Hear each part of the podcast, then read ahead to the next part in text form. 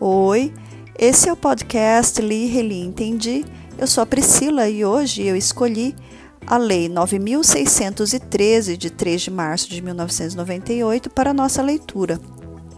Essa lei dispõe sobre os crimes de lavagem ou ocultação de bens, direitos e valores, a prevenção da utilização do sistema financeiro para os ilícitos previstos nesta lei e cria o Conselho de Controle de Atividades Financeiras COAF e dá outras providências.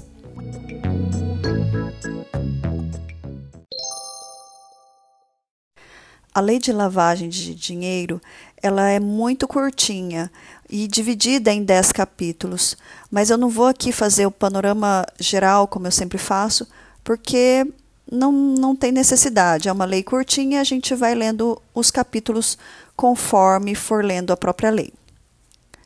Capítulo 1 dos crimes de lavagem ou ocultação de bens, direitos e valores. Artigo 1. Ocultar ou dissimular a natureza, origem, localização, disposição, movimentação ou propriedade de bens, direitos ou valores provenientes direta ou indiretamente de infração penal. Pena: reclusão de 3 a 10 anos e multa. Parágrafo 1. Incorre na mesma pena quem, para ocultar ou dissimular a utilização de bens, direitos ou valores provenientes de infração penal, inciso 1, os converte em ativos lícitos. Inciso 2, os adquire, recebe, troca, negocia, dá ou recebe em garantia, guarda, tem em depósito, movimenta ou transfere. Inciso 3. Importa ou exporta bens com valores não correspondentes aos verdadeiros. Parágrafo 2. Incorre ainda na mesma pena quem, inciso 1, utiliza a atividade econômica ou financeira bens, direitos ou valores provenientes de, de infração penal. Inciso 2. Participa de grupo, associação ou escritório, tendo conhecimento de que sua atividade principal ou secundária é dirigida à prática de crimes previstos nesta lei. Parágrafo 3. A tentativa é punida nos termos do parágrafo único do artigo 14 do Código Penal. Parágrafo 4 a pena será aumentada de um a dois terços se os crimes definidos nesta lei forem cometidos de forma reiterada ou por intermédio de organização criminosa. Parágrafo 5. A pena poderá ser reduzida de um a dois terços a ser cumprida em regime aberto ou semiaberto, facultando-se ao juiz deixar de aplicá-la ou substituí-la a qualquer tempo por pena restritiva de direitos, se o autor, coautor ou partícipe colaborar espontaneamente com as autoridades, prestando esclarecimentos que conduzam à apuração das infrações penais, à identificação dos autores, coautores e partícipes, ou à localização dos bens, direitos ou valores objetos do crime. Parágrafo 6 para apuração do crime de que trata este artigo, admite-se a utilização da ação controlada e da infiltração de agentes. Este parágrafo 6 foi incluído pela Lei 13.964 de 2019.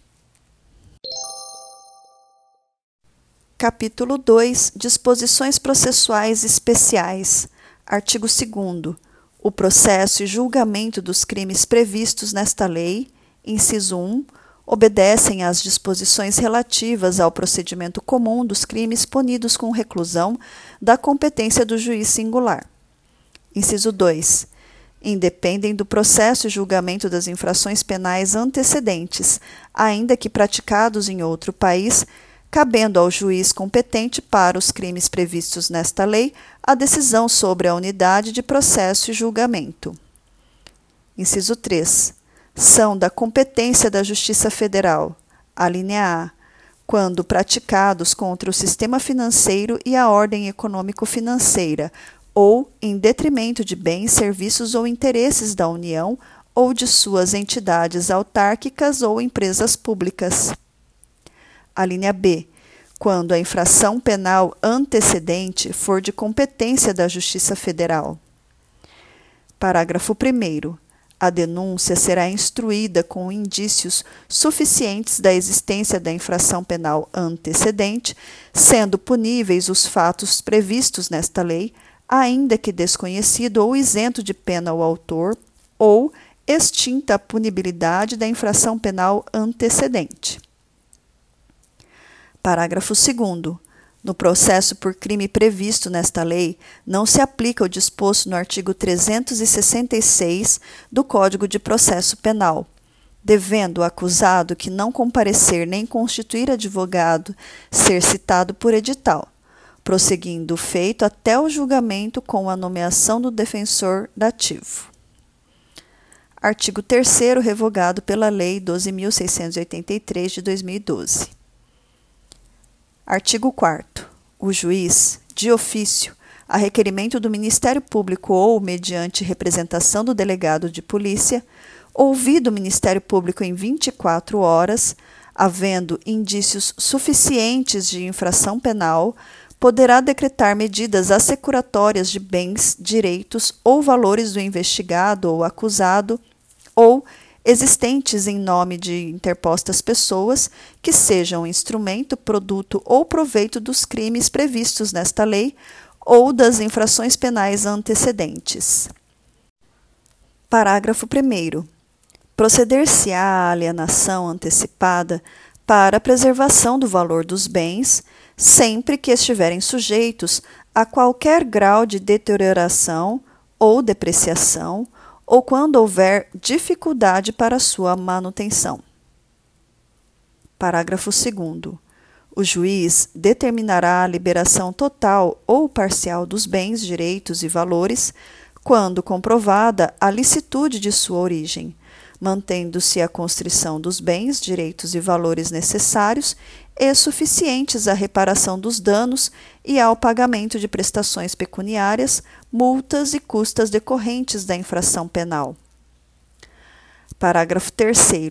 Nenhum pedido de liberação será conhecido sem o comparecimento pessoal do acusado ou de interposta pessoa a que se refere o caput deste artigo podendo o juiz determinar a prática de atos necessários à conservação de bens, direitos ou valores, sem prejuízo do disposto no parágrafo 1.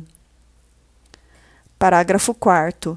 Poderão ser decretadas medidas assecuratórias sobre bens, direitos ou valores para reparação do dano decorrente da infração penal antecedente ou da prevista nesta lei ou para pagamento de prestação pecuniária, multas, multa e custas. Artigo 4-A.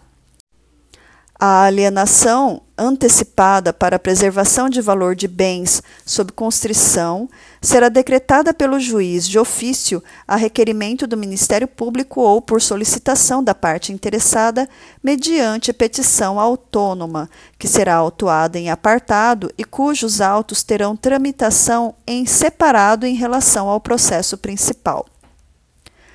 Parágrafo 1. O requerimento de alienação deverá conter a relação de todos os demais bens, com a descrição e a especificação de cada um deles e informações sobre quem os detém e local onde se encontram. Parágrafo 2. O juiz determinará a avaliação dos bens nos autos apartados e intimará ao Ministério Público. Parágrafo 3 feita a avaliação e dirimidas eventuais divergências sobre o referido laudo, o juiz, por sentença, homologará o valor atribuído aos bens e determinará sejam alienados em leilão ou pregão, preferencialmente eletrônico, por valor não inferior a 75% da avaliação. Parágrafo 4 Realizado o leilão, a quantia apurada será depositada em conta judicial remunerada, adotando-se a seguinte disciplina: Inciso 1. Nos processos de competência da Justiça Federal e da Justiça do Distrito Federal, a linha A. Os depósitos serão efetuados na Caixa Econômica Federal ou em instituição financeira pública mediante documento adequado para essa finalidade. A linha B. Os depósitos serão repassados pela Caixa Econômica Federal ou por outra instituição financeira pública para a conta única do Tesouro Nacional, independentemente de qualquer formalidade no prazo de 24 horas. E C. Os valores devolvidos pela Caixa Econômica Federal ou por instituição financeira pública serão debitados à conta única do Tesouro Nacional em subconta de restituição. Inciso 2. Nos processos de competência da Justiça dos Estados, a linha A, os depósitos serão efetuados em instituição financeira designada em lei, preferencialmente pública, de cada Estado ou, na sua ausência, em instituição financeira pública da União. A B. Os depósitos serão repassados para a conta única de cada Estado na forma da respectiva legislação. Parágrafo 5. Mediante ordem da autoridade judicial, o valor do depósito após o trânsito em julgado da sentença proferida na ação penal será: inciso 1. Em caso de sentença condenatória nos processos de competência da Justiça Federal e da Justiça do Distrito Federal, incorporado definitivamente ao patrimônio da União, e, nos processos de competência da Justiça Estadual, incorporado ao patrimônio do Estado respectivo. Inciso 2. Em caso de sentença absolutória extintiva de punibilidade, colocado à disposição do réu pela instituição financeira, acrescido da remuneração da conta judicial. Parágrafo 6 a instituição financeira depositária manterá o controle dos valores depositados ou devolvidos. Parágrafo 7. Serão deduzidos da quantia apurada no leilão todos os tributos e multas incidentes sobre o bem alienado, sem prejuízo de iniciativas que, no âmbito da competência de cada ente da federação, venham a desonerar bens sob constrição judicial daqueles ônus. Parágrafo 8 Feito o depósito a que se refere o parágrafo 4 deste artigo, os autos da alienação serão apensados aos do processo principal. Parágrafo 9. Terão apenas efeito devolutivo os recursos interpostos contra as decisões proferidas no curso do procedimento previsto neste artigo. Parágrafo 10. Sobrevindo o trânsito em julgado de sentença penal condenatória, o juiz decretará em favor, conforme o caso, da União ou do Estado. Inciso 1. A perda dos valores depositados na conta remunerada e da fiança. Inciso 2. A perda dos bens não alienados antecipadamente e daqueles aos quais não foi dada a destinação prévia e, inciso 3, a perda dos bens não reclamados no prazo de 90 dias após o trânsito em julgado da sentença condenatória, ressalvado o direito de lesado ou terceiro de boa-fé. Parágrafo 11. Os bens a que se referem os incisos 2 e 3 do parágrafo 10 deste artigo serão adjudicados ou levados a leilão, depositando-se o saldo na conta única do respectivo ente. Parágrafo 12. O juiz determinará ao registro público competente que emita documento de habilitação à circulação e utilização dos bens colocados sob o uso e custódia das entidades a que se refere o caput deste artigo. Parágrafo 13. Os recursos decorrentes da alienação antecipada de bens, direitos e valores oriundos do crime de tráfico ilícito de drogas e que tenham sido objeto de dissimulação e ocultação dos termos, nos termos desta lei, permanecem submetidos à disciplina definida em lei específica. Artigo 4 B a ordem de prisão de pessoas ou as medidas assecuratórias de bens, direitos ou valores poderão ser suspensas pelo juiz, ouvido o Ministério Público, quando a sua execução imediata puder comprometer as investigações. Artigo 5. Quando as circunstâncias o aconselharem, o juiz, ouvido o Ministério Público, nomeará pessoa física ou jurídica qualificada para a administração dos bens, direitos ou valores sujeitos a medidas assecuratórias mediante termo de compromisso. Artigo 6. A pessoa responsável pela administração dos bens, inciso 1, fará jus a uma remuneração fixada pelo juiz, que será satisfeita com o produto dos bens objeto da administração. Inciso 2. Prestará, por determinação judicial, informações periódicas da situação dos bens sob sua administração, bem como explicações e detalhamentos sobre investimentos e reinvestimentos realizados. Parágrafo único. Os atos relativos à administração dos bens sujeitos a medidas assecuratórias serão levados ao conhecimento do Ministério Público, que requererá o que entender cabível. Capítulo 3 dos efeitos da condenação, artigo 7. São efeitos da condenação, além dos previstos no Código Penal. Inciso 1. A perda em favor da União e dos Estados, nos casos de competência da Justiça Estadual, de todos os bens, direitos e valores relacionados direta ou indiretamente à prática dos crimes previstos nesta lei, inclusive aqueles utilizados para prestar a fiança, ressalvado o direito do lesado ou do terceiro de boa-fé. Inciso 2 a interdição do exercício de cargo ou função pública de qualquer natureza e de diretor, de membro de conselho de administração ou de gerência das pessoas jurídicas referidas no artigo 9 pelo dobro do tempo da pena privativa de liberdade aplicada. Parágrafo 1.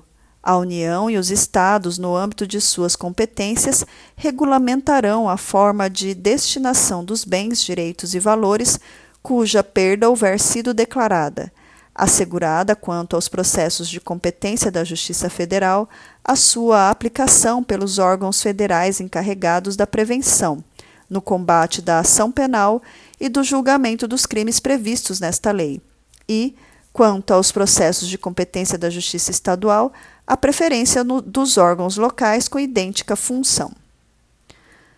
Parágrafo 2 os instrumentos do crime sem valor econômico, cuja perda em favor da União ou do Estado for decretada, serão inutilizados ou doados a museu criminal ou a entidade pública se houver interesse na sua conservação. Capítulo 4 Dos bens, direitos ou valores oriundos de crimes praticados no estrangeiro. Artigo 8 o juiz determinará, na hipótese de existência de tratado ou convenção internacional e por solicitação de autoridade estrangeira competente, medidas assecuratórias sobre bens, direitos ou valores oriundos de crimes descritos no artigo 1 praticados no estrangeiro. Parágrafo 1. Aplica-se o disposto neste artigo, independentemente de tratado ou convenção internacional quando o governo do país da autoridade solicitante prometer reciprocidade ao Brasil. Parágrafo 2. Na falta de tratado ou convenção, os bens, direitos ou valores privados sujeitos à medida securatória por solicitação de autoridade estrangeira competente ou os recursos provenientes da sua alienação serão repartidos entre o Estado requerente e o Brasil na proporção de metade, ressalvado o direito do lesado ou do terceiro de boa-fé. Capítulo 5 das pessoas sujeitas ao mecanismo de controle. Artigo 9. Sujeitam-se às obrigações referidas nos artigos 10 e 11 as pessoas físicas e jurídicas que tenham em caráter permanente ou eventual como atividade principal ou acessória, cumulativamente ou não. Inciso 1. A captação, intermediação e aplicação de recursos financeiros de terceiros em moeda nacional ou estrangeira. Inciso 2. A compra e venda de moeda estrangeira ou ouro como ativo financeiro ou instrumento cambial. Inciso 3 a custódia, emissão, distribuição, liquidação, negociação, intermediação ou administração de títulos ou valores mobiliários. Parágrafo único. Sujeitam-se às mesmas obrigações. Inciso 1. as bolsas de valores, as bolsas de mercadorias ou futuros e os sistemas de negociação do mercado de balcão organizado. Inciso 2. As seguradoras, as corretoras de seguros e as entidades de previdência complementar ou de capitalização. Inciso 3. As administradoras de cartões de credenciamento ou cartões de crédito, bem como as administradoras de consórcios para aquisição de bens ou serviços. Inciso 4. As administradoras ou empresas que se utilizem de cartão ou qualquer outro meio eletrônico, magnético ou equivalente que permita a transferência de fundos. Inciso 5. As empresas de arrendamento mercantil, leasing, as empresas de fomento comercial, factoring, e as empresas simples de crédito, ESC ou ESC. A redação deste inciso foi dada pela Lei Complementar número 167 de 2019. Inciso 6. As sociedades que efetuem distribuição de dinheiro ou quaisquer bens móveis, imóveis, mercadorias, serviços ou ainda concedam descontos na sua aquisição mediante sorteio ou método assemelhado. Inciso 7. As filiais ou representações de entes estrangeiros que exerçam no Brasil qualquer das atividades listadas neste artigo, ainda que de forma eventual. Inciso 8 as demais entidades cujo funcionamento dependa de autorização de órgão regulador dos mercados financeiro, de câmbio, de capitais e de seguros. Inciso 9. As pessoas físicas ou jurídicas, nacionais ou estrangeiras, que operem no Brasil como agentes, dirigentes, procuradoras, comissionárias ou por qualquer forma representem interesses de ente estrangeiro que exerça qualquer das atividades referidas neste artigo. Inciso 10. As pessoas físicas ou jurídicas que exerçam atividades de promoção imobiliária ou compra e venda de imóveis. Inciso 11. As pessoas físicas ou jurídicas que comercializem joias, pedras e metais preciosos objetos de arte e antiguidades. Inciso 12. As pessoas físicas ou jurídicas que comercializem bens de luxo ou de alto valor, intermediem a sua comercialização ou exerçam atividades que envolvam um grande volume de recursos em espécie. Inciso 13. As juntas comerciais e os registros públicos. Inciso 14 as pessoas físicas ou jurídicas que prestem, mesmo que eventualmente, serviços de assessoria, consultoria, contadoria, auditoria, aconselhamento ou assistência de qualquer natureza em operações. A linha A, de compra e venda de imóveis, estabelecimentos comerciais ou industriais ou participações societárias de qualquer natureza. A linha B, de gestão de fundos, valores mobiliários ou outros ativos. A linha C, de abertura ou gestão de contas bancárias, de poupança, investimento ou de valores mobiliários. A linha D, de criação, exploração ou gestão de sociedades de qualquer natureza, fundações, fundos fiduciários ou estruturas análogas. A linha E, financeiras, societárias ou imobiliárias e, a linha F, de alienação ou aquisição de direitos sobre contratos relacionados a atividades desportivas ou artísticas profissionais. Inciso 15. Pessoas físicas ou jurídicas que atuem na promoção, intermediação, comercialização, agenciamento ou negociação de direitos de transferência de atletas, artistas ou feiras, exposições ou eventos similares. Inciso 16. As empresas de transporte e guarda de valores. Inciso 17. As pessoas físicas ou jurídicas que comercializem bens de alto valor de origem rural ou animal ou intermediem a sua comercialização. E, inciso 18, as dependências no exterior das entidades mencionadas neste artigo, por meio de sua matriz no Brasil, relativamente a residentes no país. Capítulo 6 da identificação dos clientes e manutenção de registros. Artigo 10. As pessoas referidas no artigo 9, inciso 1, identificarão seus clientes e manterão cadastro atualizado nos termos de instruções emanadas das autoridades competentes.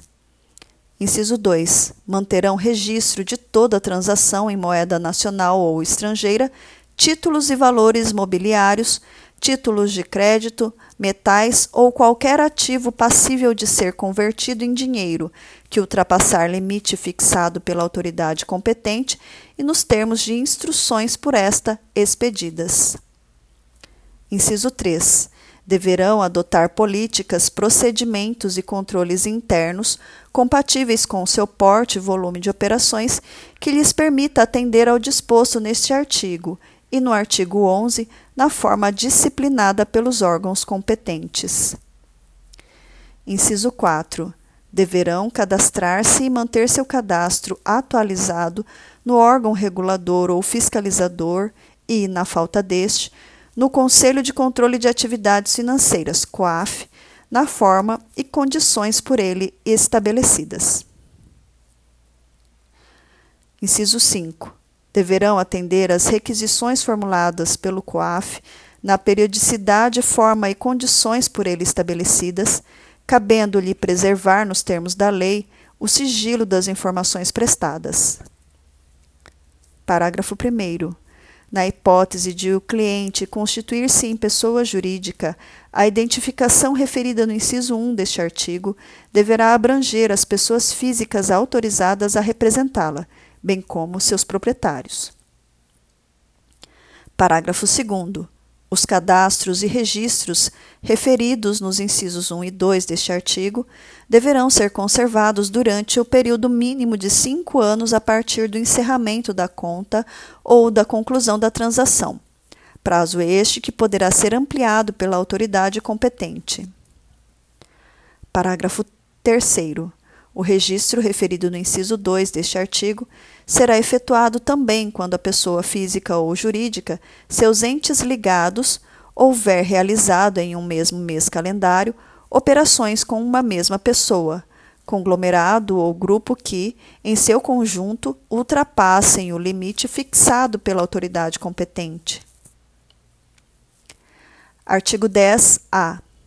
O Banco Central manterá registro centralizado, formando o cadastro geral de correntistas e clientes de instituições financeiras, bem como de seus procuradores. Capítulo 7 da Comunicação de Operações Financeiras. Artigo 11.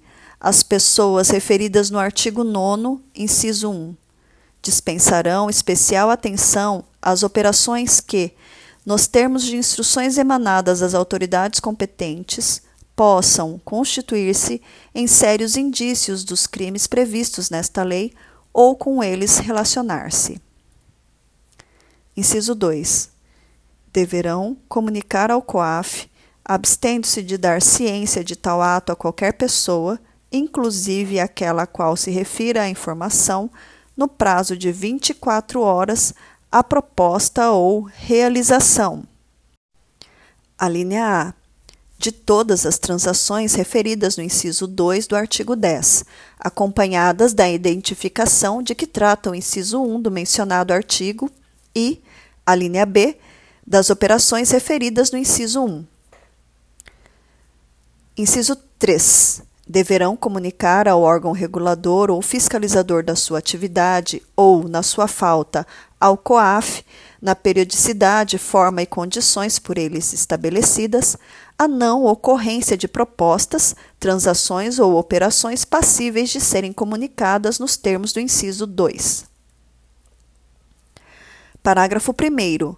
As autoridades competentes, nas instruções referidas no inciso 1 deste artigo, elaborarão relação de operações que, por suas características, no que se refere às partes envolvidas, valores, forma de realização, instrumentos utilizados ou pela falta de fundamento econômico ou legal, possam configurar a hipótese nele prevista.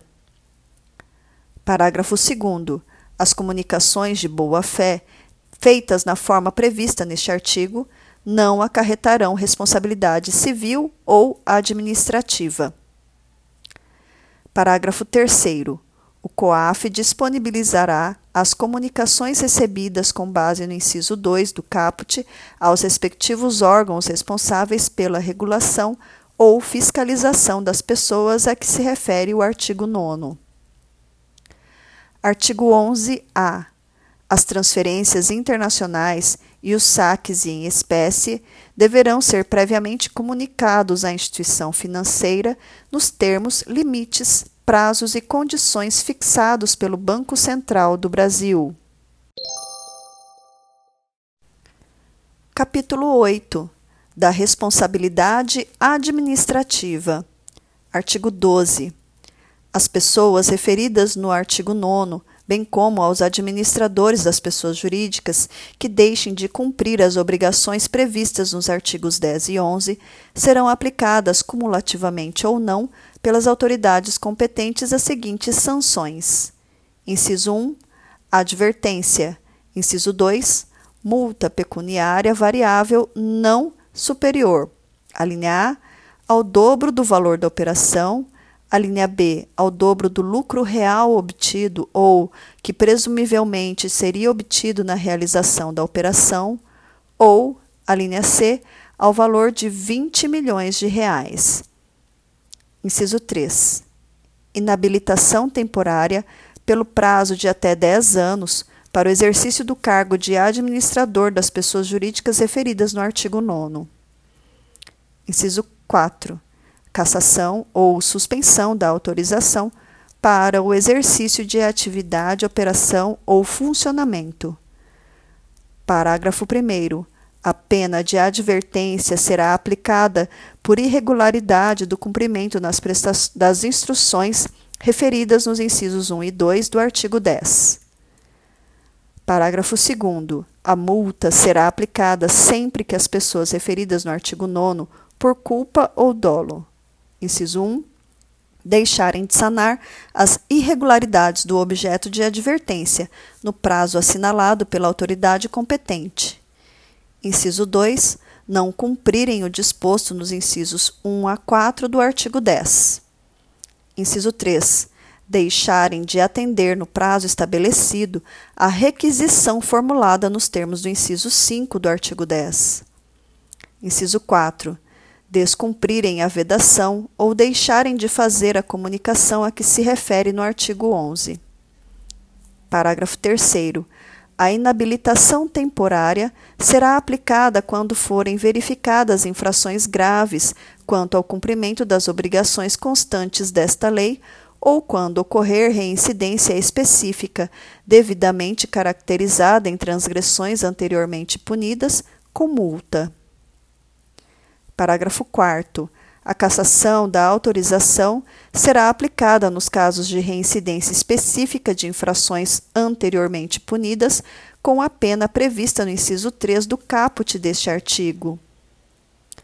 Artigo 13, revogado pela Lei 13.974 de 2020. Capítulo 9 do Conselho de Controle de Atividades Financeiras, artigo 14. Fica criado no âmbito do Ministério da Economia o Conselho de Controle de Atividades Financeiras COAF, com a finalidade de disciplinar, aplicar penas administrativas, receber, examinar e identificar as ocorrências suspeitas de atividades ilícitas previstas nesta lei sem prejuízo das competências de outros órgãos e entidades. Redação dada pela medida provisória número 886 de 2019. Parágrafo 1 As instruções referidas no artigo 10, destinadas às pessoas relacionadas no artigo 9, para as quais não exista órgão próprio fiscalizador ou regulador, serão expedidas pelo COAF competindo-lhe para esses casos a definição das pessoas abrangidas e a aplicação das sanções enumeradas no artigo 12. Parágrafo 2. O COAF deverá ainda coordenar e propor mecanismos de cooperação e de troca de informações que viabilizem ações rápidas e eficientes no combate à ocultação ou dissimulação de bens, direitos e valores. Parágrafo 3. O COAF poderá requerer aos órgãos de administração pública as informações cadastrais bancárias e financeiras de pessoas envolvidas em atividades suspeitas. Artigo 15. O COAF comunicará às autoridades competentes para a instauração dos procedimentos cabíveis quando concluir pela existência de crimes previstos nesta lei, de fundados indícios de sua prática ou de qualquer outro ilícito. Artigos 16 e 17 revogados pela Lei 13.974 de 2020. Capítulo 10 Disposições Gerais. Artigo 17-A. Aplicam-se subsidiariamente as disposições do Decreto-Lei nº 3.689, de 3 de outubro de 1941, Código de Processo Penal, no que não forem incompatíveis com esta lei. Artigo 17-B a autoridade policial e o Ministério Público terão acesso exclusivamente aos dados cadastrais do investigado que informam qualificação pessoal, filiação e endereço, independentemente de autorização judicial, mantidos pela Justiça Eleitoral, pelas empresas telefônicas, pelas instituições financeiras, pelos provedores de internet e pelas administradoras de cartão de crédito. Artigo 17c. Os encaminhamentos das instituições financeiras e tributárias em resposta às ordens judiciais de quebra ou transferência de sigilo deverão ser, sempre que determinado, em meio informático e apresentados em arquivos que possibilitem a migração de informações para os autos do processo sem redigitação. Artigo 17d. Em caso de indiciamento de servidor público, este será afastado sem prejuízo de remuneração e demais direitos previstos em lei, até que o juiz competente autorize em decisão fundamentada o seu retorno. Artigo 17e. A Secretaria da Receita Federal do Brasil conservará os dados fiscais dos contribuintes pelo prazo mínimo de cinco anos, contado a partir do início do exercício seguinte ao da declaração de renda respectiva ou ao, ao do pagamento do tributo. Artigo 18. Esta lei entra em vigor na data de sua publicação, Brasília, 3 de março de 1998.